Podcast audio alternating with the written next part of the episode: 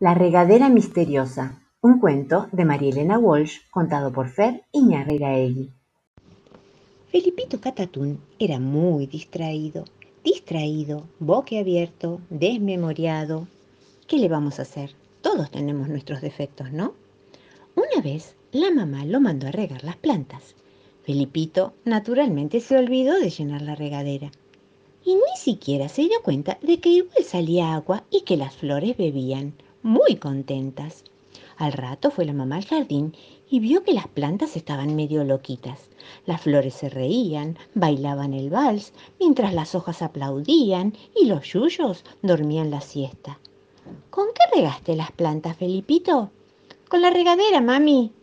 Pero esa regadera no tenía agua, tendría vino, dijo la señora Catatún porque estas plantas están todas borrachitas. Efectivamente, estaban borrachitas. Felipito trajo la regadera para que su mamá la inspeccionara y, ¡oh sorpresa! Esta vez la regadera no estaba llena de vino, estaba llena de leche. La mamá se apuró y preparó una enorme mamadera para el hermanito de Felipe. Cuando terminó dijo, Felipito, ¿me alcanzás otra vez la regadera de leche, por favor? y cuando su hijo se la alcanzó, resulta que estaba llena de jugo de naranja. Naturalmente, Felipito se lo tomó todo sin respirar. Y así siguieron las cosas. No había dudas de que la regadera era mágica y misteriosa y chiripitifláutica. Un día se llenaba de leche, otro día se llenaba de tinta china, otro día se llenaba de caldo de gallina y los domingos se llenaba de cerveza. Así, porque sí, pero jamás requete jamás volvió a llenarse de agua. Qué lindo, ¿no? Pero ¿y las plantas? Preguntarán ustedes. Hubo que regarlas en adelante con la manguera. Y de esta manera se acaba el cuento de la regadera. El gallo pinto se durmió y esta mañana no cantó. Todo el mundo espera su cocorico. El sol no salió porque aún no lo oyó. Pinto, repinto, gallo remolón, pinto, repinto, gallo dormilón. Murrungato del zapato, un cuento de María Elena Walsh contado por Fer Iñarreiraegui. El gato Murrún no era empleado, ni sastre, ni militar. El gato Murrún no era bailarín, ni heladero. El gato Murrún era nada más que un linchera, profesión muy respetable entre los gatos, los gatolines y los gatiperros vivía vagando, con su colita a cuestas, por la calle, por la plaza, la azotea, la terraza, sin tener dueño ni casa.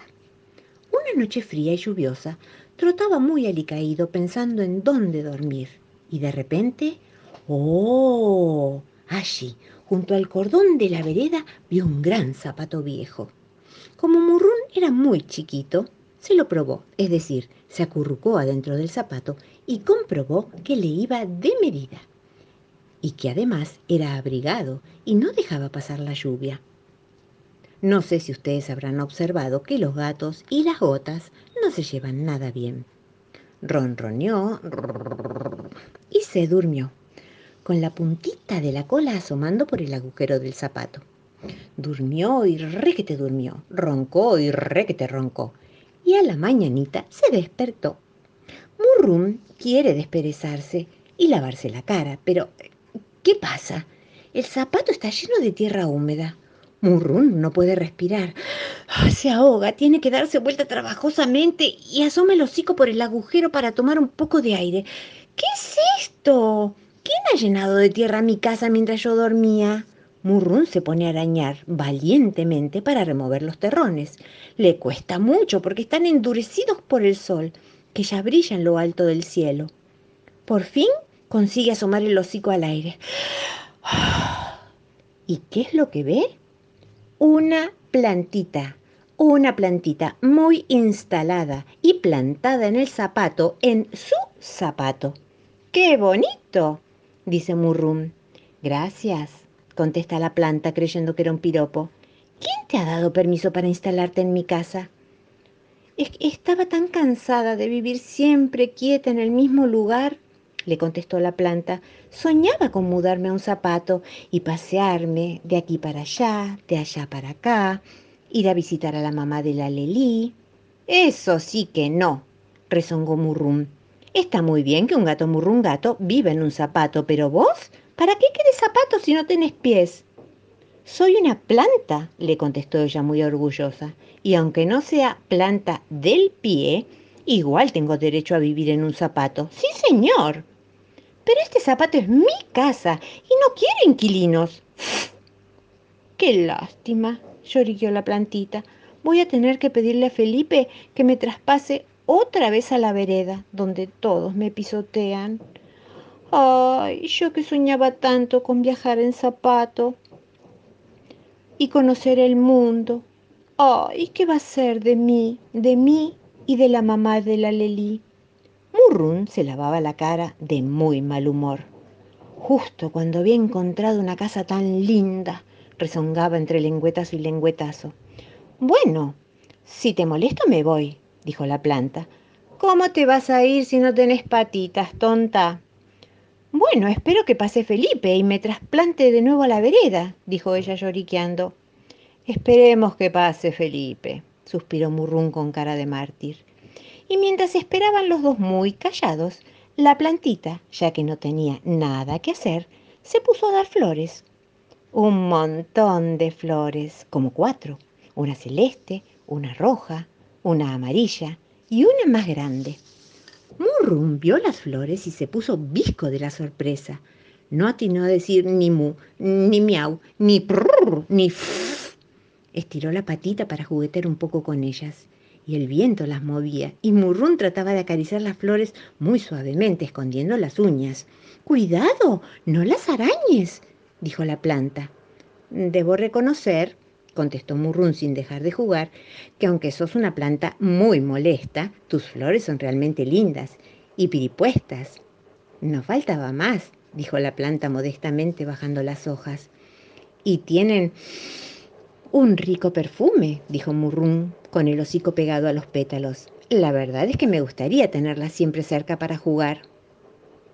Si ahora te gustó más, dijo tímidamente la planta, ¿por qué no me llevas a pasear en zapato como es mi ilusión?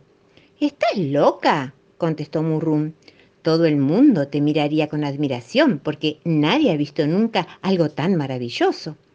Viajaríamos, yo andaría de aquí para allá, de allá para aquí y vería a la mamá de la Lelí. Murrún lo pensó bien. Él también estaba cansado de vagabundear solo. Entonces dijo, bueno, Murrún se olvidó de su mal humor y empuñó los cordones. Allá se fue, llevando la plantita con sus flores a pasear por en su coche zapato por el mundo. Y así, con un garabato, se acaba el cuento de Murrún Gato. María Chucena su choza techaba y un techador que por allí pasaba le dijo, María Chucena, ¿tú techas tu choza o techas la ajena? Yo techo mi choza, yo techo la choza de María Chucena. El gran bostezo, un cuento de Mónica Spang, contado por Fer Egui. Cuando se acaba el día y llega el anochecer, el sol se despide, la luna va a aparecer y vos no querés dejar de jugar. Pero escucha, esto no te lo podés perder. Empieza un espectáculo que nunca vas a olvidar. Son las ocho en punto, dice el reloj. En la selva, el tigre y el puerco espín están jugando una partida sin fin. En dos rondas, el tigre puede ganar, pero la mano le empieza a pesar. Entonces, ¿qué hace? Bosteza.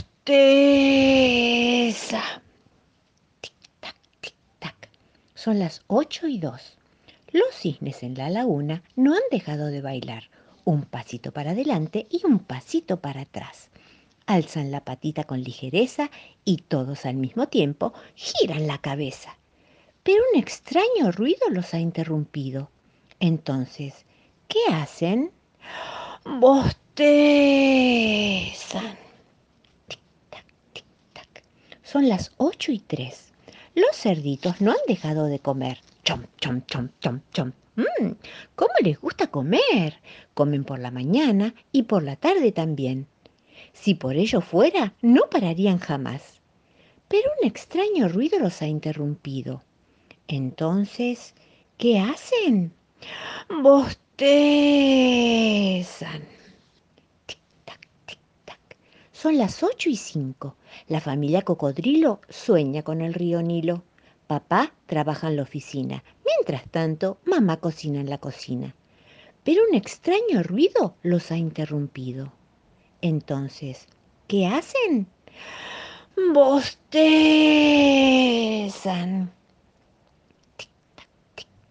Son las ocho y diez.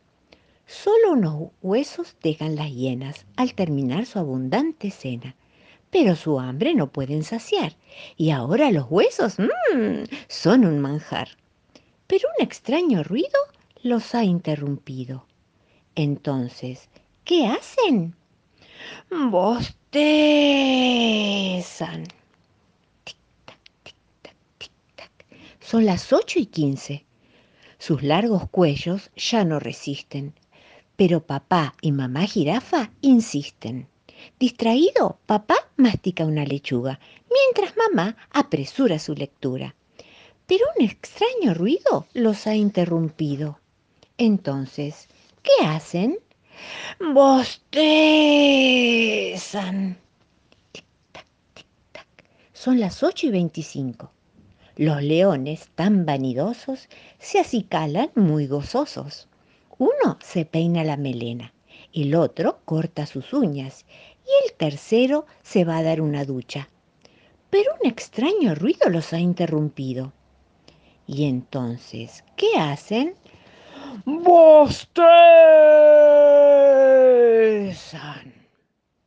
Son las ocho y media. El rey ha bostezado. Después de tal estruendo, todos han callado. El perezoso piensa, ¡ay, qué bueno! Por fin podré conciliar el sueño. En la selva ya no hay luz. Duermen los animales, incluso el avestruz. Ahora solo faltas tú. Buenas noches. Tengo un avioncito de color marrón. Cuando sopla el viento, vuela sin motor. Baja en picada, sube en espiral. Se oye desde lejos, ¡fua!